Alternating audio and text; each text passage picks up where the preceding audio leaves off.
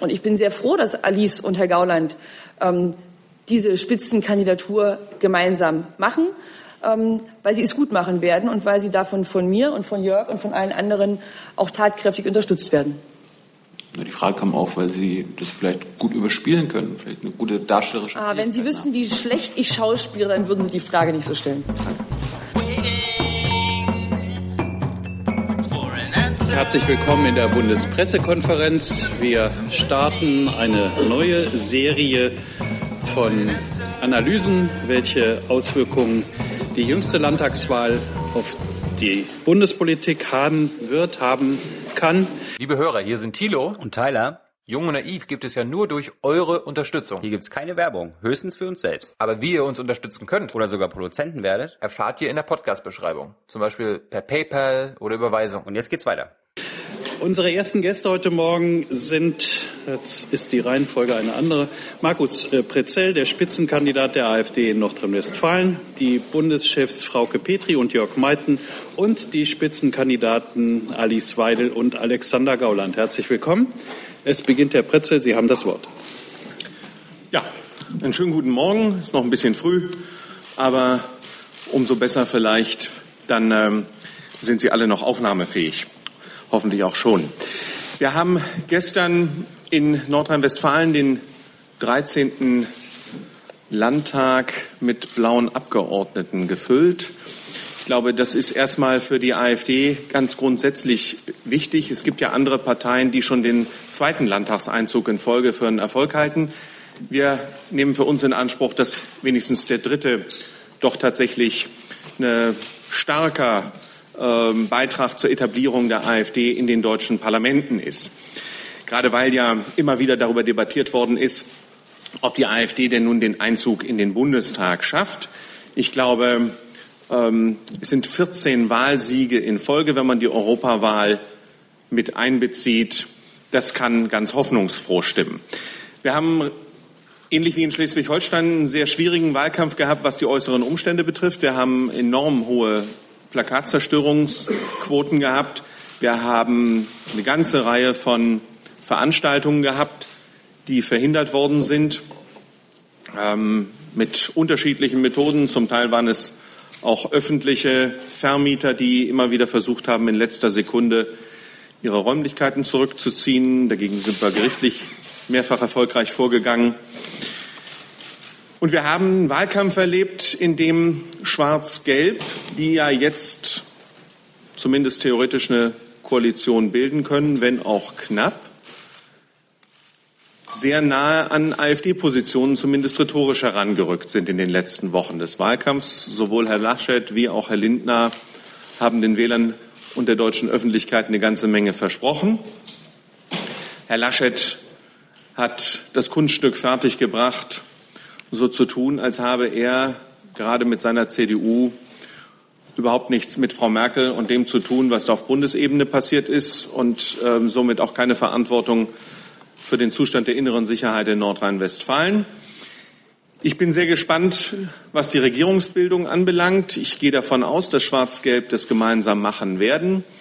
Und das ist für die AfD gerade in den kommenden Monaten vor der Bundestagswahl eine gute Gelegenheit, noch mal darzustellen, dann, wenn das so kommt, warum die rhetorische Veränderung im Wahlkampfverhalten von CDU und FDP eben kein Ersatz für AfD-Politik sein kann und warum es die AfD im Deutschen Bundestag ab dem 24. September dann eben doch braucht. Und ähm, ja, insofern glaube ich, dass wir Alexander Gauland und Alice Weidel aus Nordrhein-Westfalen in den kommenden Monaten noch etwas Rückenwind mit in einen hoffentlich erfolgreichen Bundestagswahlkampf geben können. Vielen Dank, Herr Pretzel. Frau Petri. Ja, guten Morgen, meine Damen und Herren. Ähm, aus Bundessicht sind wir sehr froh darüber, dass nach zwei recht schwierigen Landtagswahlergebnissen im Saarland und in Schleswig-Holstein der größte Landesverband Nordrhein-Westfalen, der ist in der Geschichte der AfD ähm, in der Tat nicht immer leicht hatte und im Bundesvergleich bei Ergebnissen eher immer das Schlusslicht gebildet hat, diesen Trend umgekehrt hat. Und wir erhoffen uns natürlich aus dem noch bevorstehenden Bundestagswahlkampf da auch noch ein bisschen mehr Luft nach oben. Wir sind primär froh, dass wir jetzt 16 Abgeordnete im Düsseldorfer Landtag haben. Auch bei dieser Wahl ist eine deutlich gestiegene Wahlbeteiligung zu verzeichnen. Ich habe, glaube ich, gestern noch gelesen, dass die deutsche Öffentlichkeit in diesem Landtagswahlkampf so politisiert war wie lange nicht mehr, ähm, dass das eben auch in Gewalt ausartet. Das klang gerade schon an. Das war für die AfD durchaus immer schwierig. Insofern haben wir als AfD und insgesamt als Politik, glaube ich, auch für diesen Bundestagswahlkampf eine große Verantwortung, dass es bei einer inhaltlichen Debatte bleibt oder wir dahin endlich zurückkehren und es nicht in Diffamierung von politischen Akteuren ausartet. Was wir aber rein statistisch feststellen können, ist, dass wir mit dieser Landtagswahl Wählerwanderung erlebt haben, die sich durchaus von den vergangenen zwei Landtagswahlen ein bisschen ähm, unterscheiden. Ähm, wir haben vielleicht nicht in gleichem Maße als AfD wieder Nichtwähler akquirieren können, wie das zum Beispiel in Baden-Württemberg und in Rheinland-Pfalz ähm, der Fall war. Aber wir haben nach ersten Analysen circa 120.000 Nichtwähler zur AfD geholt. 300.000 andere, das sind wohl eher Protest- und Wechselwähler.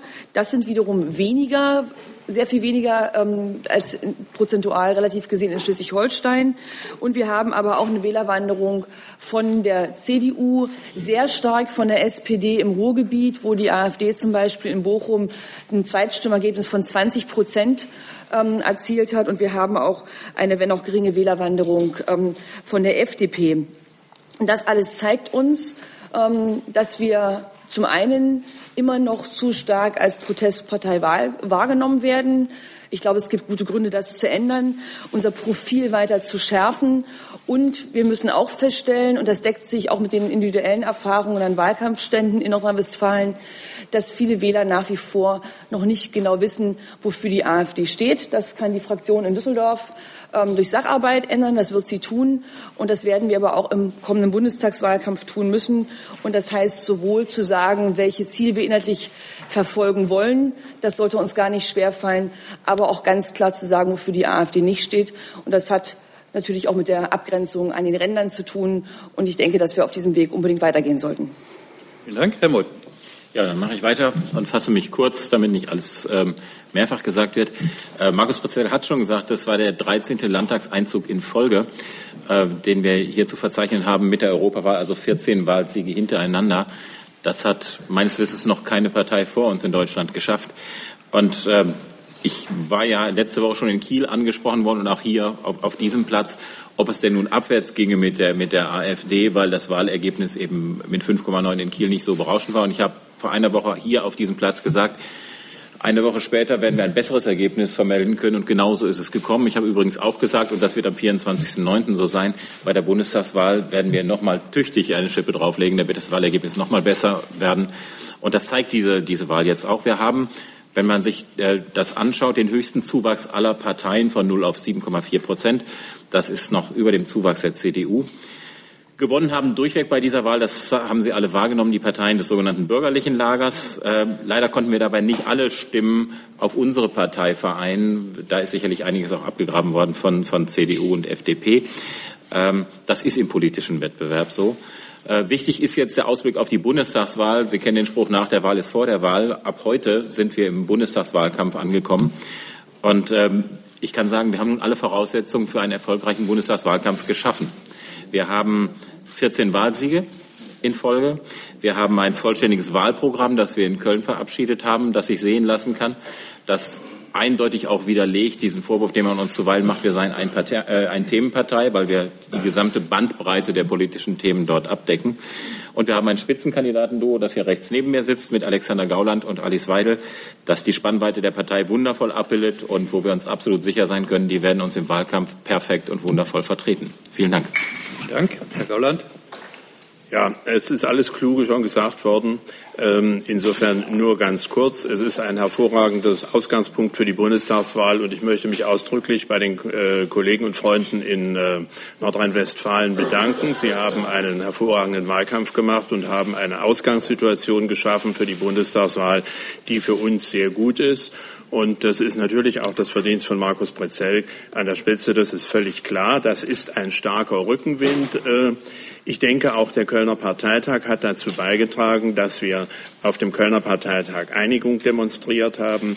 Ähm, wenn Sie äh, das als Ausgangspunkt nehmen, dann muss man ja sehen, dass traditionell ähm, die ähm, Prozentzahlen in den Ostländern höher sind. Ich kann also auf diese sehr guten 7,8 äh, von Nordrhein-Westfalen für die Bundestagswahl etwas aufrechnen. Und äh, obwohl ich nicht bekannt bin für irgendwelche Voraussagen, haben wir die gute Chance, wenn wir einen guten und klugen Wahlkampf machen, äh, zweistellig zu werden.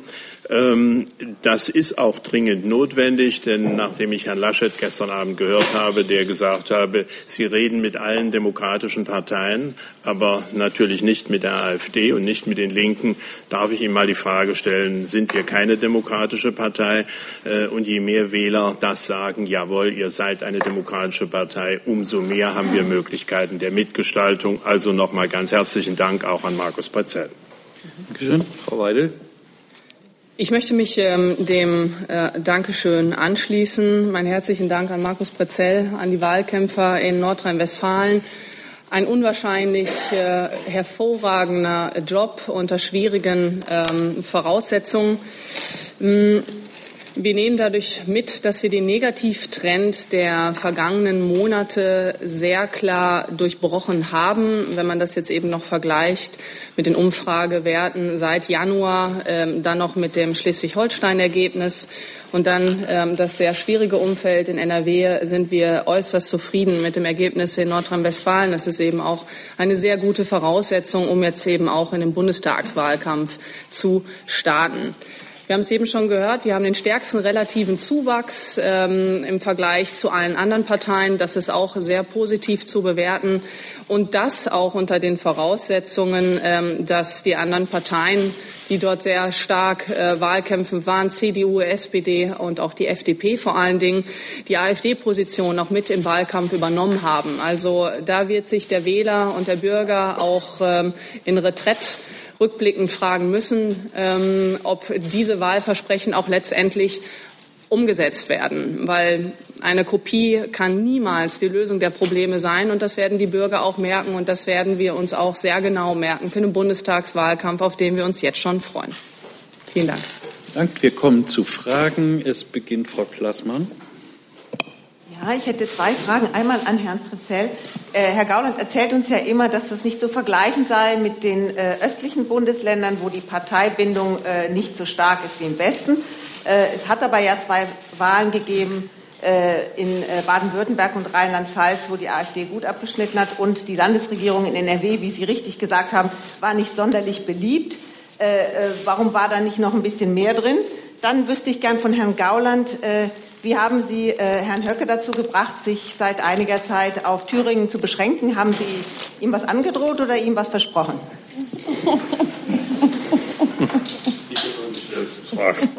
naja, ach, Herr Gauland, ich kann Ihnen die Frage abnehmen. Ich, äh, mit, Herr, mit, Herrn Höcke äh, habe hab ich vor, vor längerem gesprochen und er hat sich in den nordrhein-westfälischen Landtagswahlkampf nicht eingemischt, so wenig äh, wie ich mich in Thüringen eingemischt habe.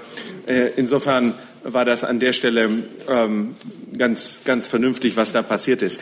Warum war das Ergebnis nicht besser? Nun, ähm, wir haben auch in Nordrhein-Westfalen schon Zeiten gehabt, wo wir klar zweistellige Umfrageergebnisse hatten.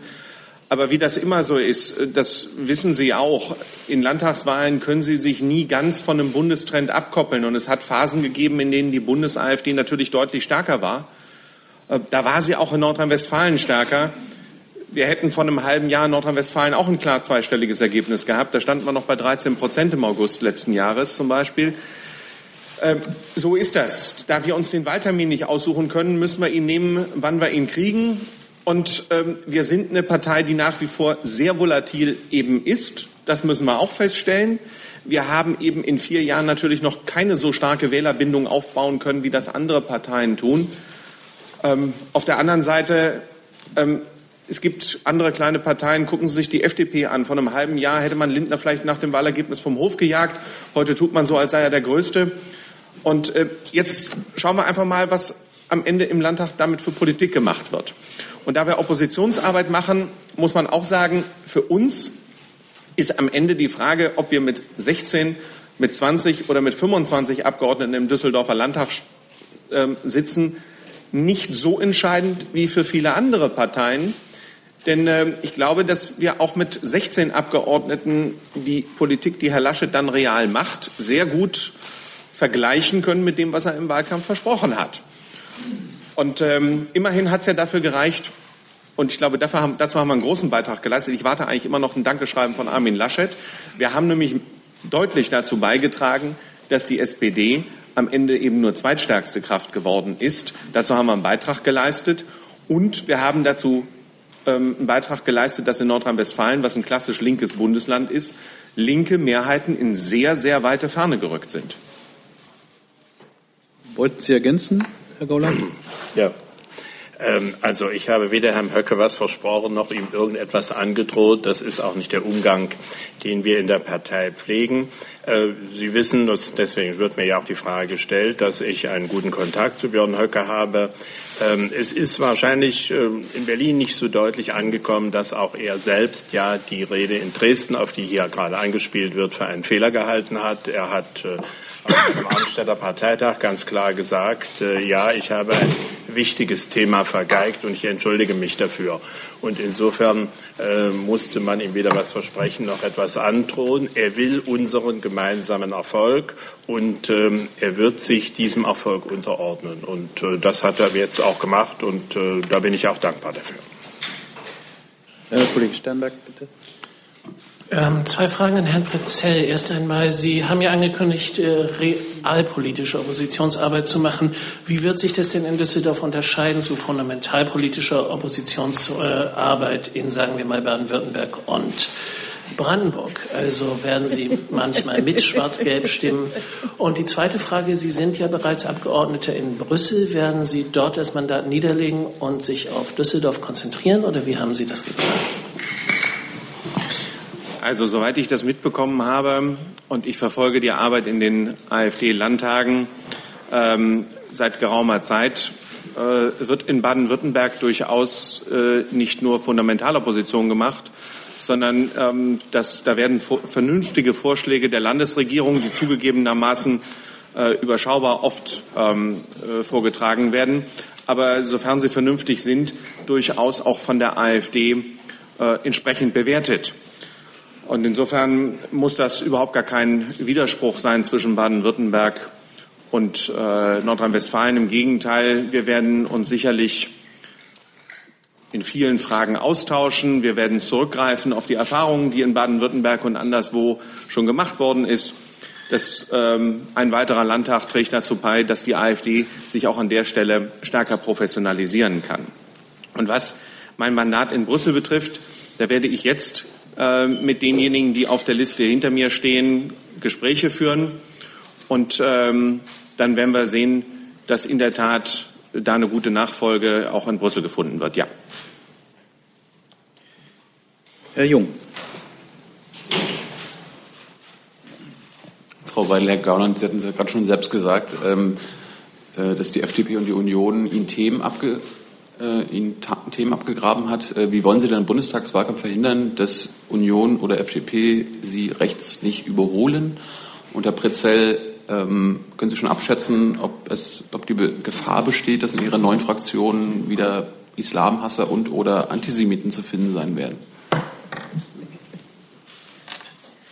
Zunächst zu Ihrer Frage. Ähm, verhindern kann man das natürlich nicht, weil Sie machen es ja schon. Ja? Ich meine, der ganz klare äh, Gradmesser ist ja dabei, die Dinge vom Ergebnis her zu beurteilen. Und ähm, die CDU ist Regierungspartei. Sie hätte das doch schon lange umsetzen können, was sie jetzt hier verspricht. Also dementsprechend ist das absolut unglaubwürdig. Und das wird auch der Wähler zu den Bundestagswahlen wird das auch erkennen.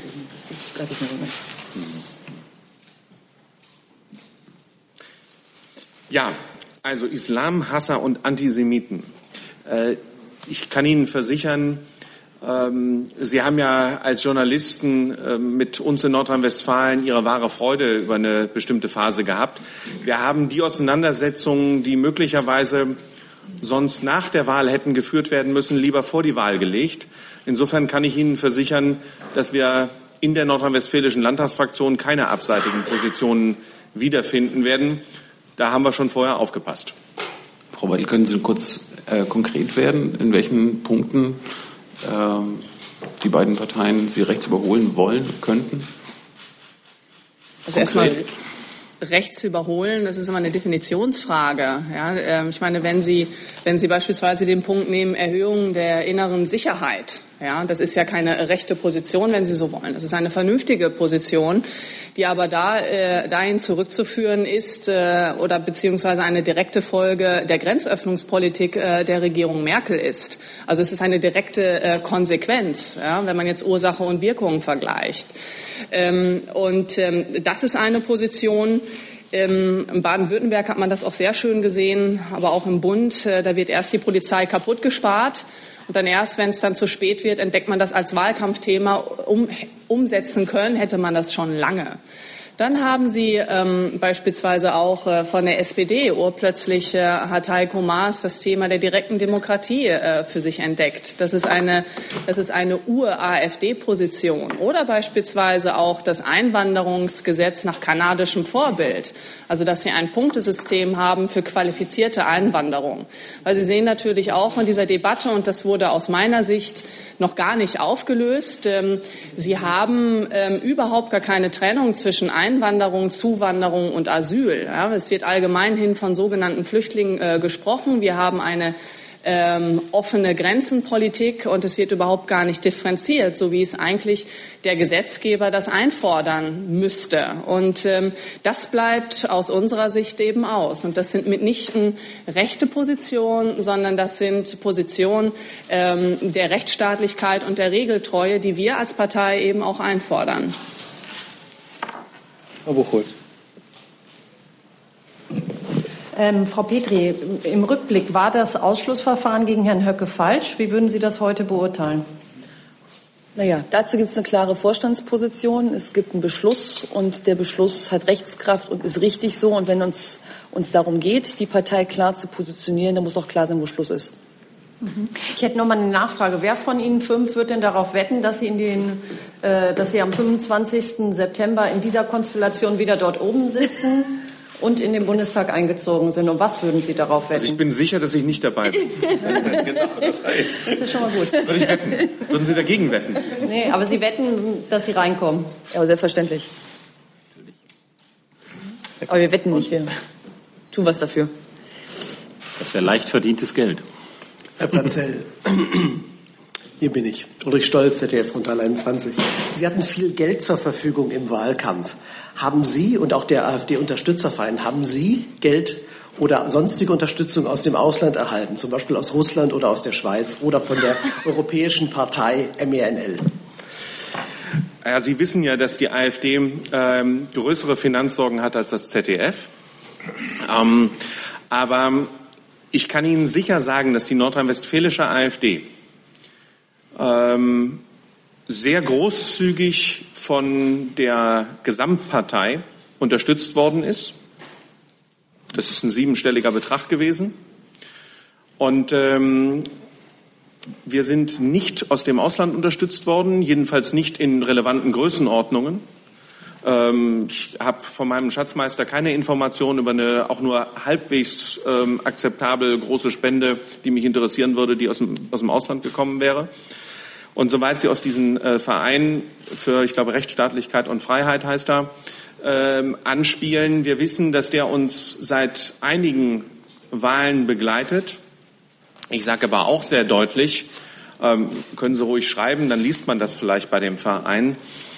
Ähm, wenn Sie sich die Kampagne in Nordrhein-Westfalen angesehen haben und Sie haben sich das angesehen, was der Verein gemacht hat, dann hat das in gewisser Weise unseren Wahlkampf konterkariert. Da das für den Wähler aber nicht erkennbar ist, dass es sich um zwei verschiedene Kampagnen handelt, sprechen Sie mal mit dem Werbefachmann, ob das klug ist, sowas zu tun. Und ich würde sagen, das ist nicht klug, äh, denn alleine Masse hilft am Ende nicht. Und es ist wichtig, dass der Wähler genau weiß, was er wählt. Und wenn man zwei Botschaften parallel sendet, verunsichert man damit unnötig. Und Sie können mir glauben, unter Werbegesichtspunkten hätte ich mir das anders gewünscht. Nachfrage an Herrn Meuthen. Herr Meuthen, die Werbeagentur Goal AG in der Schweiz taucht ja immer, wie ich bin hier, taucht ja, die Werbeagentur Goal AG in der Schweiz taucht ja immer wieder im Zusammenhang auf, hat Verbindungen zum Verein zur Erhaltung der Rechtsstaatlichkeit. Und wie erklären Sie sich, dass Ihre Internetdomain jmeuthen.de, äh, dass der Inhaber Ihrer Internetpräsenz Alexander Segert von der Goal AG in der Schweiz ist? Also die Internetdomain wird seit geraumer Zeit überhaupt nicht betrieben. Und mehr habe ich dazu nicht zu sagen. Also es gibt keine Verbindung zwischen Herrn Segert und Ihnen? Äh, ist das Gegenstand dieser Pressekonferenz? Ich denke ja. Äh, ich denke nein. Wir reden hier über die nordrhein-westfälischen äh, Landtagswahlen und ich sehe da keine Veranlassung dazu, hier Stellung zu nehmen. Also kein klares Nein. Ich kenne Herrn Segert und damit ist es gut. Frau Amann. Ähm, ja, ich hätte auch zwei Fragen. Eine an die Spitzenkandidaten. Ähm, Frau Petri hat ja vorhin gesagt, es müsse vorbei sein, damit das die AfD als Protestpartei wahrgenommen wird. Ist das auch die Haltung, mit der Sie voraussichtlich in den Bundestagswahlkampf gehen? Und dann wollte ich gerne Herrn Pritzel fragen, was der Stand der arbeitsrechtlichen und strafrechtlichen Verfahren rund um, Herrn, um Sie und Herrn Klonowski ist.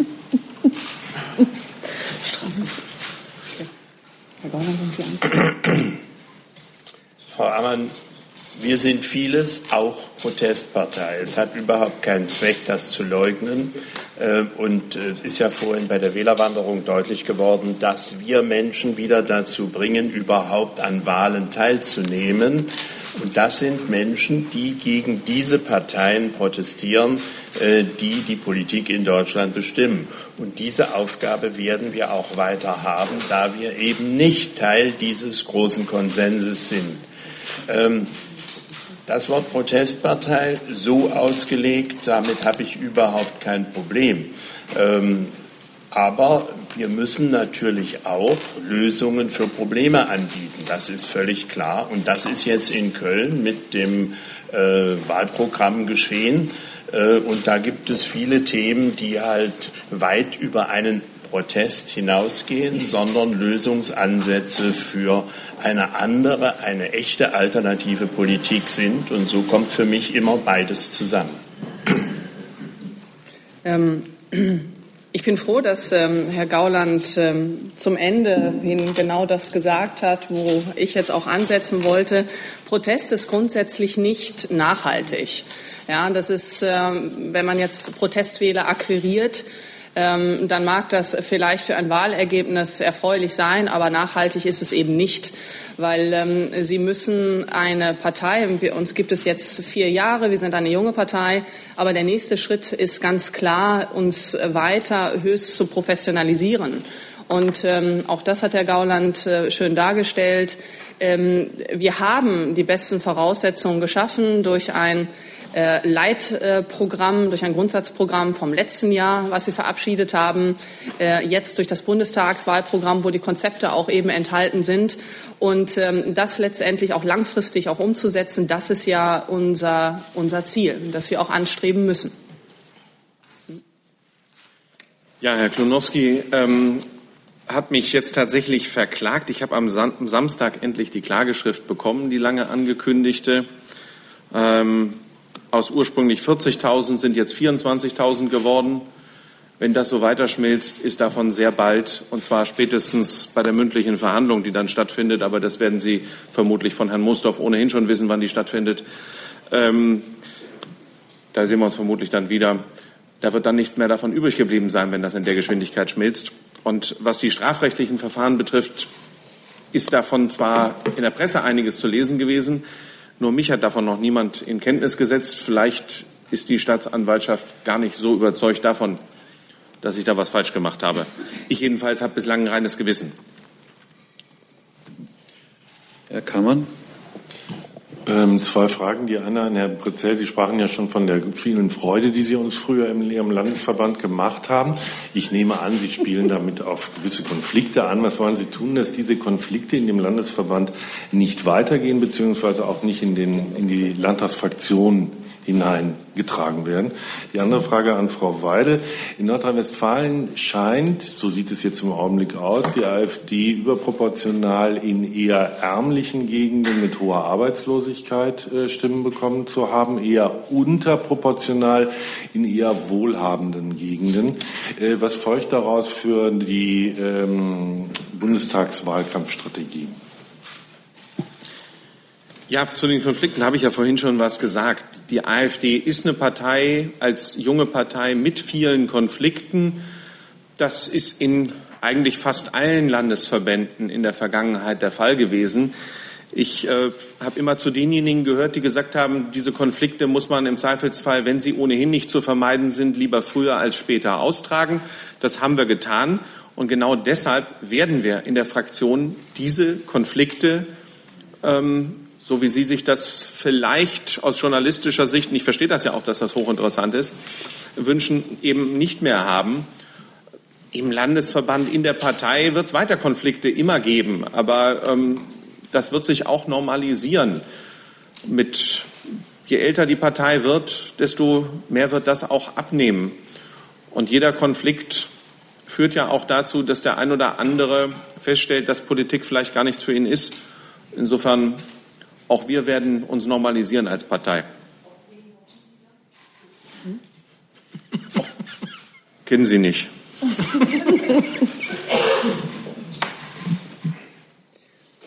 Also die Strategie wird sich dadurch überhaupt nicht ändern, ähm, Herr Kammern.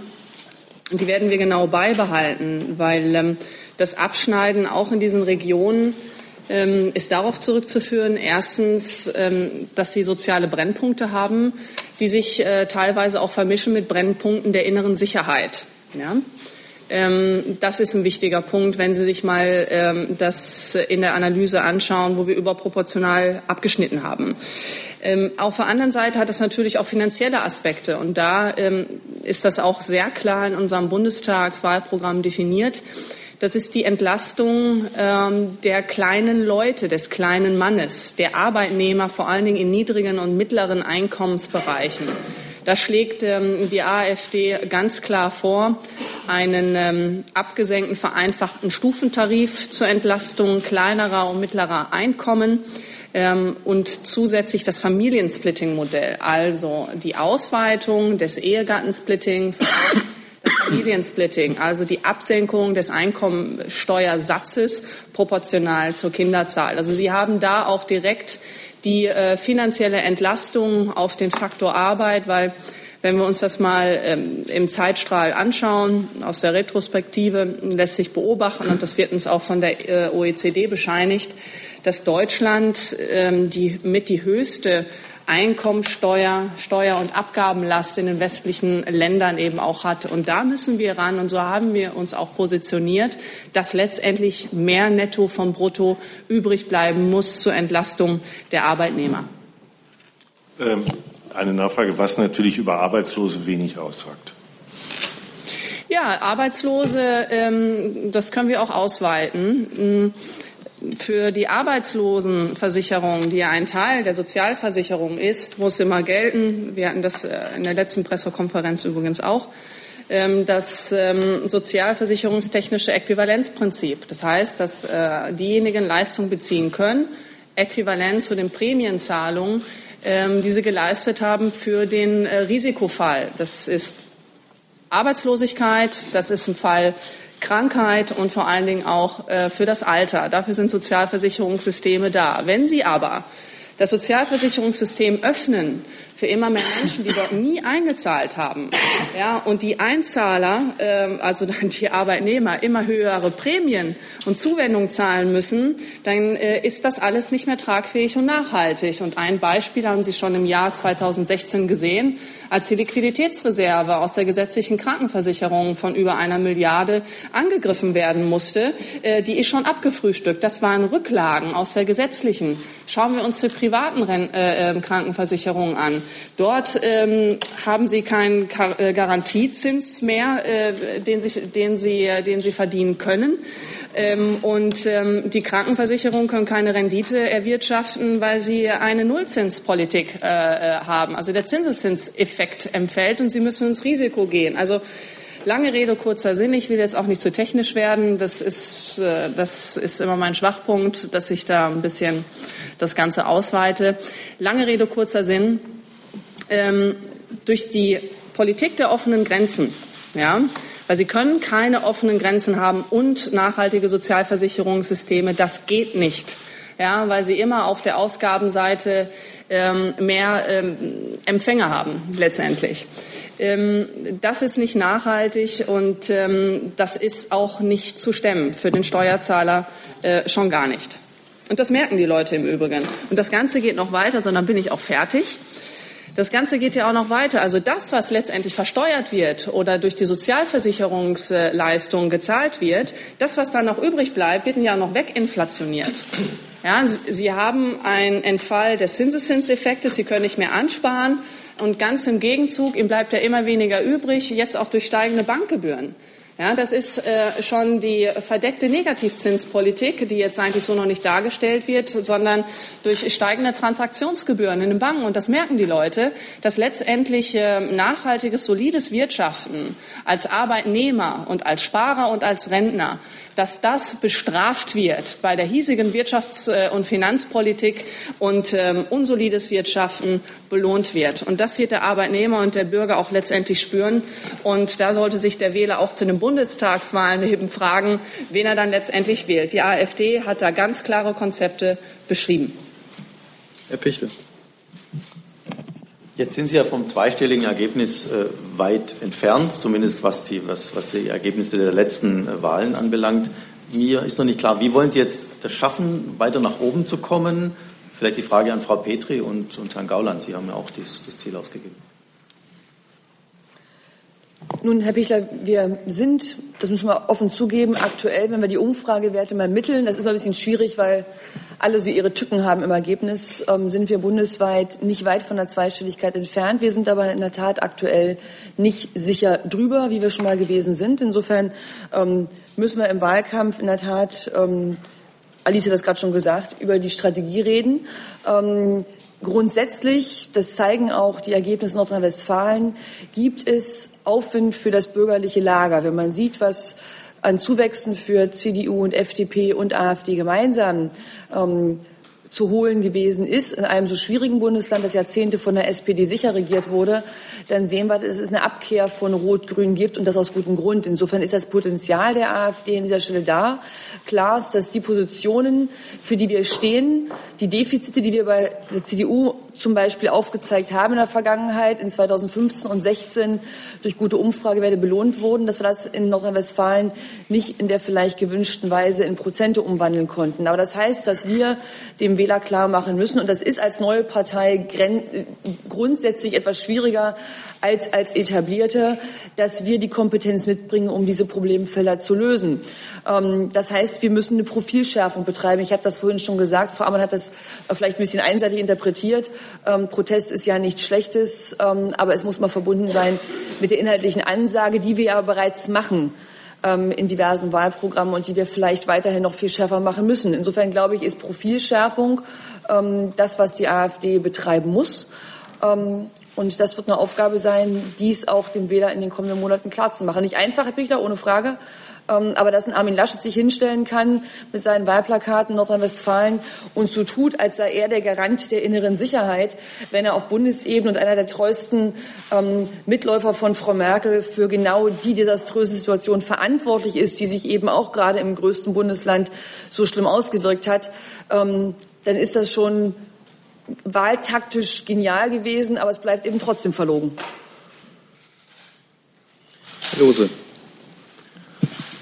Herr Gauland, Sie hatten eben, ähm, hier bin ich, Sie hatten eben äh, darüber mit einem kritischen Unterton äh, gesprochen, dass äh, Herr Laschet gar nicht mit Ihnen sprechen äh, wolle, mit allen ähm, demokratischen Parteien, aber nicht mit der AfD. Solche Gespräche führen Parteien nach Wahlen ja üblicherweise, um herauszufinden, ob sie vielleicht äh, eine Regierung miteinander bilden können oder eine Koalition. Würden Sie denn gerne es haben, dass in Nordrhein-Westfalen die AfD auch mit Herrn Laschet spricht. Und diese Frage würde ich dann auch gleich an Herrn Prezell weitergeben. Wären solche Gespräche überhaupt sinnvoll?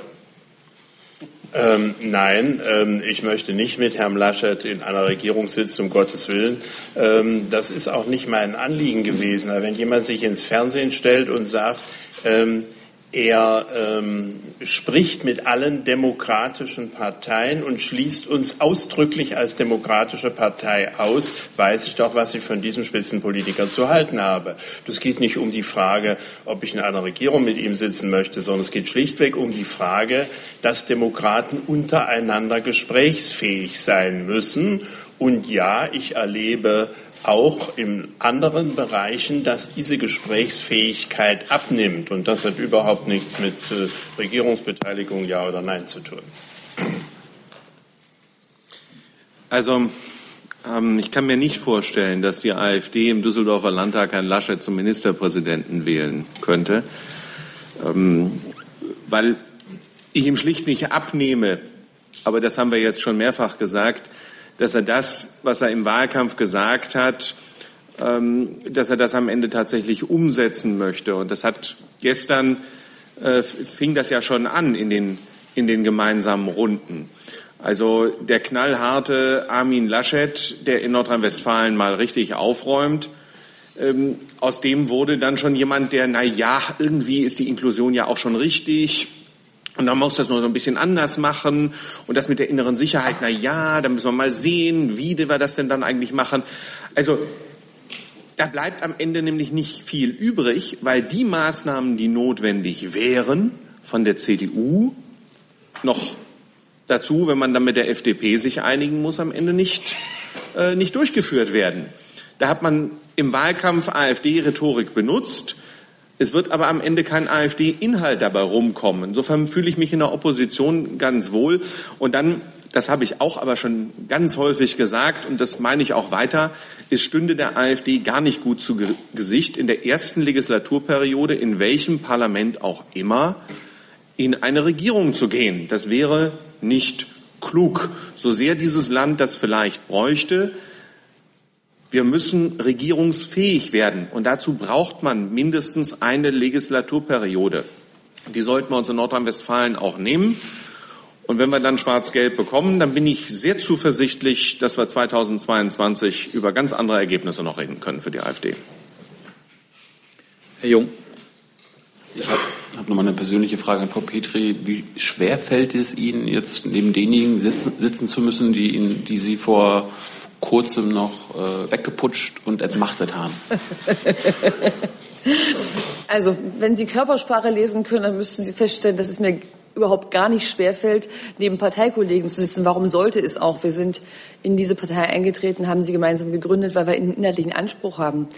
Dass das Machtspiel innerhalb von Parteien mit Liebe in den seltensten Fällen was zu tun hat. Ausnahmen bestätigen die Regel.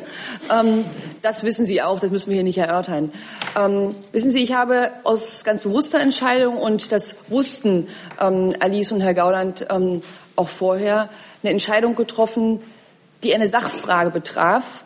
Und wenn man mit Überzeugung in die Politik geht, auch wenn das ja manche Journalisten nicht so gern glauben, was meine Person angeht, dann muss man sich entscheiden, ob Überzeugung oder die Macht am Ende sozusagen immer an Position 1 steht. Und mir ging es darum, eine Frage auf dem Parteitag zu klären, die für die Partei geklärt werden muss, die auch geklärt werden wird. Da bin ich mir übrigens ganz sicher, weil die Diskussion, die seit langem läuft und durch Köln vielleicht sogar noch ein bisschen intensiviert wurde, die werden wir demokratisch, wie sich's gehört, in einer Partei diskutieren. Und ich bin sehr froh, dass Alice und Herr Gauland ähm, diese Spitzenkandidatur gemeinsam machen ähm, weil sie es gut machen werden und weil sie davon von mir und von Jörg und von allen anderen auch tatkräftig unterstützt werden. Die Frage kam auf, weil Sie das vielleicht gut überspielen können, vielleicht eine gute darstellerische. Ah, wenn Sie wüssten, wie schlecht ich schauspiele, dann würden Sie die Frage nicht so stellen. Danke. Frau Böse. Ähm, ich habe noch mal eine Frage an Frau Weidel oder Herrn Gauland oder beide auch zur Strategie. Die CDU ist ja jetzt gestärkt äh, oder ähm, interpretiert das zumindest so. Sie fahren ja einen ganz klaren Anti-Merkel-Kurs. Merkel muss weg, wird ja gerne auf Demos da auch skandiert. Wird das jetzt schwieriger, mit einer doch gestärkten Kanzlerin diesen Kurs zu halten? Also äh, natürlich muss man sich überlegen, wo man jetzt seinen, seinen Richtstrahl hinrichtet. Das ist völlig klar. Und ich glaube, nach der dritten Niederlage von Martin Schulz ist die SPD nicht mehr wirklich ein ernsthafter Konkurrenz und äh, Konkurrent und damit ist in der Tat Frau Merkel mit ihrer verheerenden Flüchtlingspolitik äh, wieder die Hauptgegnerin, ja, ich würde fast sagen die Hauptfeindin der AfD. Das ist völlig klar. Wir müssen die Menschen davon überzeugen, dass äh, jederzeit diese Politik sich wiederholen kann, weil Frau Merkel sie heute immer noch für richtig hält. Und wenn Sie sich anschauen, was sie auf dem CDU-Parteitag über den Doppelpass gesagt hat, äh, ist sie ja auch nach wie vor davon überzeugt, dass eine Masseneinwanderung ähm, gut und richtig für dieses Land ist. Ich habe zufällig jetzt gelesen, dass von den äh, Vertretern der deutschen Industrie, die das alles bejubelt haben, äh, da sind äh, 54 Leute eingestellt worden von den Flüchtlingen, 50 davon in der Post, vier, glaube ich, bei Mercedes. Äh, daran sieht man mal, was das für eine große Heuchelei ist. Und diese Heuchelei müssen wir auch deutlich äh, benennen. Und insofern, ja, ähm, ich glaube, wir müssen darüber nachdenken, dass wir stärker unsere Ablehnung und Kritik wieder auf diese Bundeskanzlerin richten, die uns das alles eingebrockt hat, weil Herr Schulz äh, nach drei Wahlen und nach diesem verheerenden Ergebnis im Moment äh, würde ich sagen, ich will keine ähm, äh, kein äh, Wort aus dem äh, studentischen Milieu verwenden, aber er ist nicht sozusagen jetzt auf Augenhöhe der Gegner, den ich fürchten würde. Herr Schneider. Frau Petri, Sie sagten eingangs, die AfD müsse sich, das habe äh, der Verlauf auch dieser Wahl gezeigt, äh, stark abgrenzen zu den Rändern hin. Das ist ja eine Forderung, die Sie im, auch in Köln äh, erheben wollten mit einem Antrag. Äh, wie stellen Sie sich das äh, vor? Wie soll das in den nächsten Monaten bis zur Bundestagswahl aussehen? Und äh, dann würde mich noch interessieren, das Ausschussverfahren gegen Herrn Höcke ist schon erwähnt worden. Ähm, bis zur Bundestagswahl wird es äh, da eine Entscheidung geben. Wie erwarten Sie da den weiteren Ablauf?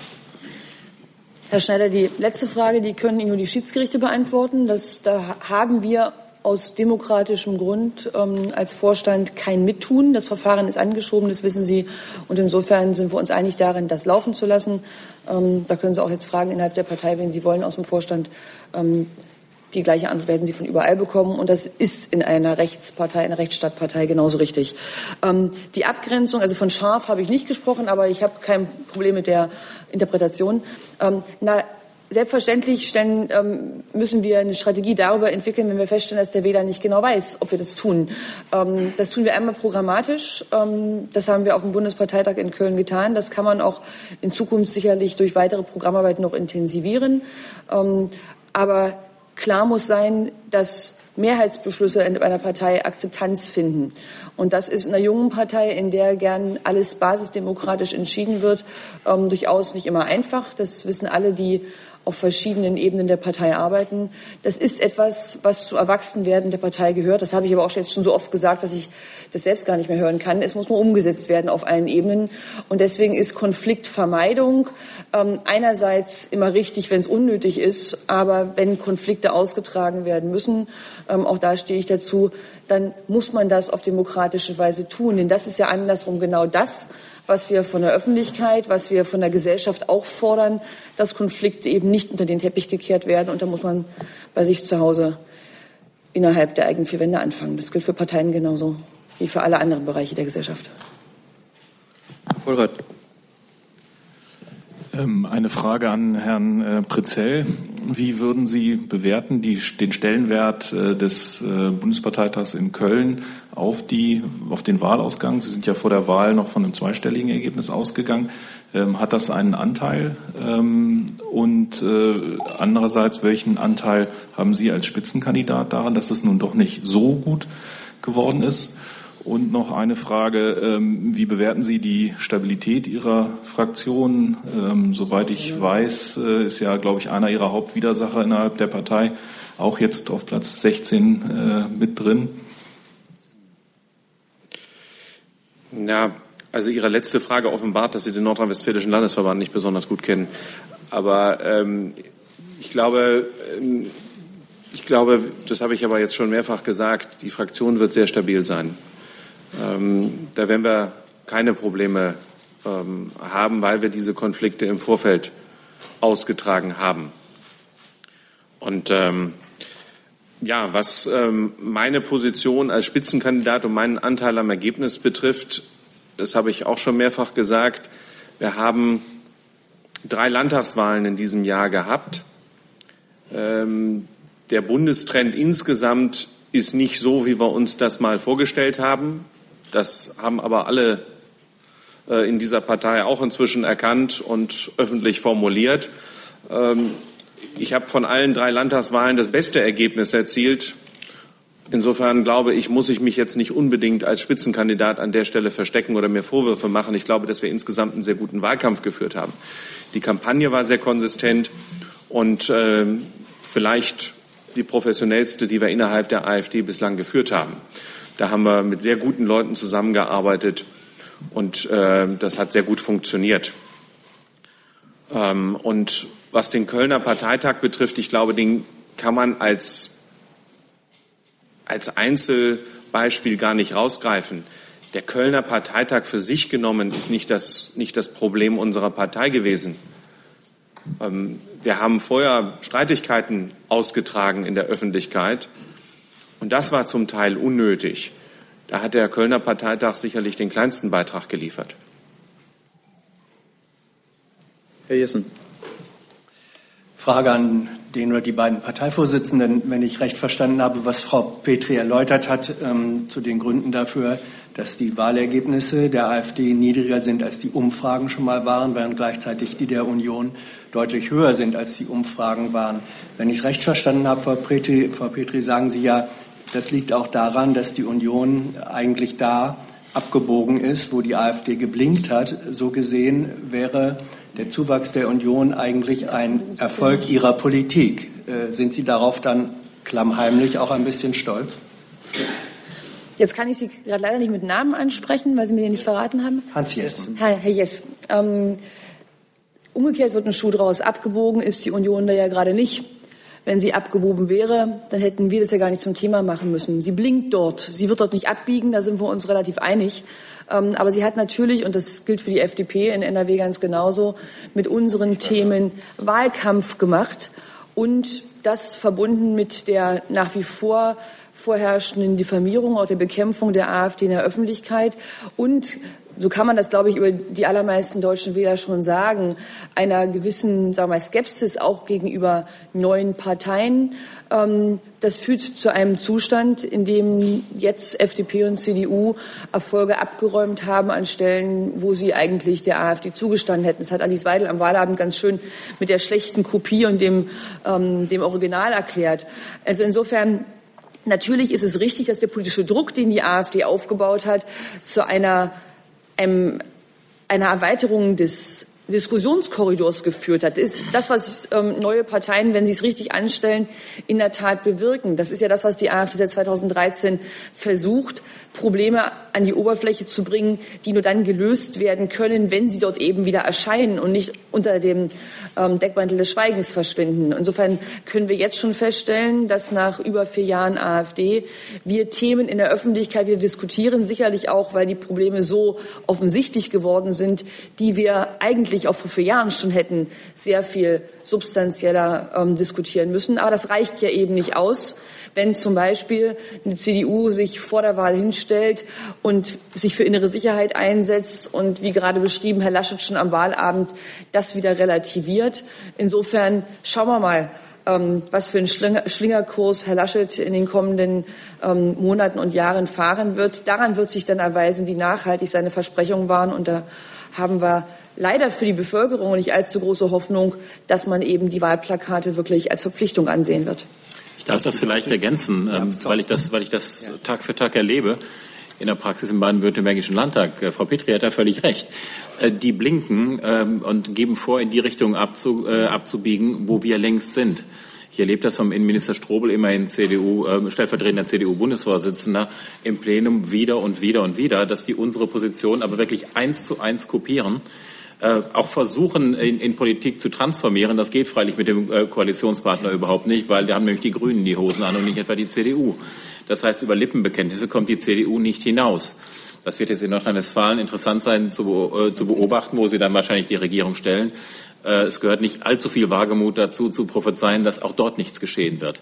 Das heißt, was die CDU macht, ist, ist, äh, sind Lippenbekenntnisse, indem sie unsere Position übernimmt, mit dem klaren Ziel, das zum Teil leider auch erfolgreich ist, ähm, sich als äh, Alternative in diesem Politikbereich zu uns darzustellen. Aber da ist nichts dahinter. Und wir haben nun vier herrliche Monate Zeit, das umfassend zu demaskieren.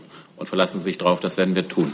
Das bedeutet ja unterm Strich, dass die Zugewinne der Union ähm, wesentlich darauf beruhen, dass Wähler in großer Zahl sich haben täuschen lassen. In der Tat. Blinkern, aber nicht. Ja, das sehen Sie so. Ja, exakt das. Warmann. Ähm, ja, ich habe noch eine Frage an Frau Petri angesichts des nahenden Bundestagswahlkampfs. Ähm, in Ihrem eigenen Landesverband in Sachsen gibt es ja auch immer wieder erhebliche Zweifel am realpolitischen Kurs, so viel, soweit man das hier mitkriegt. Ähm, also Stichwort gemeinsame Demo, Pegida und AfD-Leute oder zumindest Seite an Seite. Die Auftritte von Herrn Mayer und ähm, ja, alles mögliche Sympathie für Herrn Höcke und so weiter. Wie wollen Sie die geschlossen in den Wahlkampf bringen? Es gibt in Sachsen nach wie vor klare Mehrheiten, Frau Ammann. Dass es die Konflikte gibt, ist offensichtlich, dass die weder auf Zustimmung des Landesvorstandes noch auf Zustimmung der Bundespartei und ähm, der sehr, sehr großen Anzahl anderer Landesverbände stoßen, ist aber eben genauso klar. Insofern ähm, muss die Partei das aktuell aushalten, dass es diese ähm, einzelnen Meinungen gibt. Aber klar ist, dass diese Meinungen auch in Sachsen keine Mehrheit haben und Mehrheiten sind dazu da eingesetzt zu werden. Das werden wir weiterhin tun. Ähm, wir haben auch da zu Einzelpersonen klare Beschlüsse gefasst, die Ihnen wahrscheinlich bekannt sind. Ähm, und insofern bleiben wir genau da, wo wir sind und machen so weiter. Und diejenigen, die glauben, das attackieren zu müssen, werden es tun, werden auch versuchen, die Presse dabei zu instrumentalisieren. Ich freue mich dann über eine, sagen wir mal, substantiierte und neutrale Darstellung dessen, was tatsächlich im Landesverband vorgeht. Herr Jung? Ich würde noch mal gerne zum Thema Satire kommen. Frau Weidel, äh, der extra drei Satiriker Herr Ehring, ich zitiere leider, hat sie Nazi-Schlampe genannt. Warum haben Sie da jetzt gegen geklagt und wie, sieht, äh, wie, wie ist der Stand? Und Herr Meuthen, Sie haben diesen Ausdruck auch kritisiert. Äh, beim Thema Böhmermann haben Sie sich für die Satirefreiheit, die totale Satirefreiheit ausgesprochen. Warum gilt das jetzt nicht? Warum ich dagegen geklagt habe, das können Sie sich, glaube ich, selber beantworten. Das ist ja ähm, Satire, darum klagt man doch nicht dagegen. Ich bin ein ziemlich humoriger Typ und ich habe ähm, sehr viel Sinn für Humor. Ähm, es gibt aber Grenzüberschreitungen, auch in der Satire. Und zwar, wenn Sie sich in den Bereich der rufschädigenden Beleidigung hineinbewegen, die auch meine Sicherheitslage und die meiner Familie mit zwei Kleinkindern nachhaltig gefährdet. Wenn Sie dann noch nehmen, ja, einen Spitzenfunktionär der SPD wie den Ralf Stegner, der dazu öffentlich aufruft, das Personal, die Funktionäre der AfD zu attackieren und nehmen dann diesen Ausdruck mit dazu, dann können Sie eins und eins zusammenrechnen, was das für meine Sicherheit und die meiner Familie bedeutet. Darum habe ich dagegen geklagt. Davon mal ganz abgesehen von der guten Kinderstube, die offensichtlich nicht äh, vorhanden ist. Ich meine da gar nicht äh, Herrn Ehring mit, der hat ja auch ein Autorenteam dahinter. Ist einfach extrem schlechter Humor. Was soll das Ganze? Ermittlungsstand oder kann ich nicht zu sagen. Ich habe das seiner Kanzlei gegeben, die das auch in meinem Sinne abarbeitet. Ja, da Sie mich auch ansprachen, das Wesentliche hat, hat Frau Weidel gesagt. Ähm, Meinungsfreiheit ist etwas, was äh, unsere Partei extrem hoch hält. Darum ähm, müssen wir auch Schmerzen akzeptieren, wenn man über uns Dinge sagt, die wir für schwer bis nicht erträglich halten. Die Grenze ist dann überschritten, wenn es, wenn es Richtung Gewalt geht. Und ich glaube, da muss man äh, äh, Verständnis für haben. Äh, wir haben, wir haben junge Menschen völlig irregeleitet, die uns äh, als Nazis beschimpfen und die dann im Brustton der Überzeugung auch bereit sind, Gewalttaten zu begehen. Also mein Parteifreund Eberhard Brett ist unlängst von einem solchen jungen Mann, 18-jährig, äh, mit dem Holzknüppel niedergestreckt worden und als er am Boden lag, gab es noch einen drauf, der ist im Krankenhaus gelandet. Und diese Leute schreien Nazis raus, weil die sich von solchen ähm, Satirikern äh, wohl überzeugen lassen, bei uns handelt es sich um solche Menschen. Und da wird es dann brandgefährlich. Und deswegen sagen wir, hier muss, müssen wir einen Punkt setzen und eine Grenze ziehen. Und das heißt nicht, dass wir nicht Geschmacklosigkeiten wie die von Herrn Böhmermann, das war völlig geschmacklos, was er gemacht hat, oder von Herrn Ehring äh, ein Stück weit auch ertragen müssen. Aber wenn man uns in diesen Kontext stellt, der für uns dann Gefahr für, äh, an Leib und Leben bedeutet, dann ist eine Grenze überschritten, wo wir einfach eingreifen müssen. Frau Weidel, erwarten Sie eine Entschuldigung und wäre es damit auch gut? Es kommt drauf an. Wenn Sie Herrn Ehring dazu bewegen könnten, fragen Sie ihn doch mal, ob er sich entschuldigen würde. Ja. Wenn Sie sagen, es reicht, dann frage ich ihn gerne. Also ich akzeptiere immer eine Entschuldigung. Ja, das hat auch was mit dem gesellschaftlichen Zusammenleben und auch mit dem guten Ton zu tun. Wenn Fragen Sie ihn aber wirklich bitte. Ja, gerne. Vor allen Dingen, Herr Jung, wenn die dann genauso medial magnifiziert wird wie die Artikel am Anfang, dann ja. Denn die Richtigstellung nimmt meistens zwei Zeilen ein, während die Diffamierung über alle Zeitungen verbreitet war. Und auch noch weiter gedreht wird. Genau. Liebe Hörer, hier sind Thilo und Tyler. Jung und Naiv gibt es ja nur durch eure Unterstützung. Hier gibt es keine Werbung, höchstens für uns selbst. Aber wie ihr uns unterstützen könnt oder sogar Produzenten werdet, erfahrt ihr in der Podcast-Beschreibung. Zum Beispiel per PayPal oder Überweisung. Und jetzt geht's weiter. Herr Vollrath? Ja, noch eine Frage an Herrn Gauland. Sie sagten vorhin, ähm, die Gesprächsbereitschaft der anderen Parteien Ihnen gegenüber nimmt ab. Ähm, sehen Sie das einseitig bei den anderen äh, Parteien, dieses Problem liegen, oder liegt das auch äh, an der AfD? Das hat er gar nicht gesagt. Nein, das sehe ich bei der AfD gar nicht. Ähm, ich habe in meinem Leben äh, zu einer Zeit, dass es die AfD noch gar nicht gab, zum Beispiel in Frankfurt, immer Kontakt gehalten zu Leuten wie Joschka Fischer, Daniel Cohn-Bendit, Thomas Schmid. Ähm, die waren damals Kommunistischer Bund Westdeutschland, Maoisten und so weiter. Joschka Fischer nicht, damit kein falscher Eindruck entsteht. Ja, ich hatte mir sogar von meinem früheren Chef, Walter Wallmann, ausbedungen, als er mich zum Chef der Staatskanzlei machte. Und das war damals in der CDU nicht populär, dass ich mit solchen Leuten immer reden darf und dass ich diese Kontakte halten möchte. Und das, äh, diese Bedingung hat er akzeptiert. Und da bin ich jetzt inzwischen schon erstaunt, dass es auch aus diesem Umfeld, das ich gerade genannt habe, betrifft nicht Joschka Fischer und äh, Daniel Kuhn-Bendit, sozusagen die Feststellung gibt, nein, mit jemandem wie Ihnen von der AfD kann ich nicht mehr reden. Ähm, und äh, das ist das, was ich vorhin erwähnt habe, nicht irgendwelche Regierungsbildung, sondern äh, dass Menschen nicht mehr die to politische Toleranz aufbringen, ähm, zu sagen, ich interessiere mich für Ihre Überzeugungen und das würde ich gern mit Ihnen diskutieren und so streitig wie möglich, da bin ich immer dabei. Aber dass plötzlich jemand sagt, mit Ihnen rede ich nicht mehr, das finde ich erstaunlich und das ist das, was ich vorhin angegriffen habe. Weitere Fragen haben wir heute nicht mehr, aber die Verabredung, dass wir uns an einem Montag im September wiedersehen, bis auf Sie. Und äh, für heute herzlichen Dank, dass Sie gekommen sind. Danke, Herr Mainz. Dankeschön.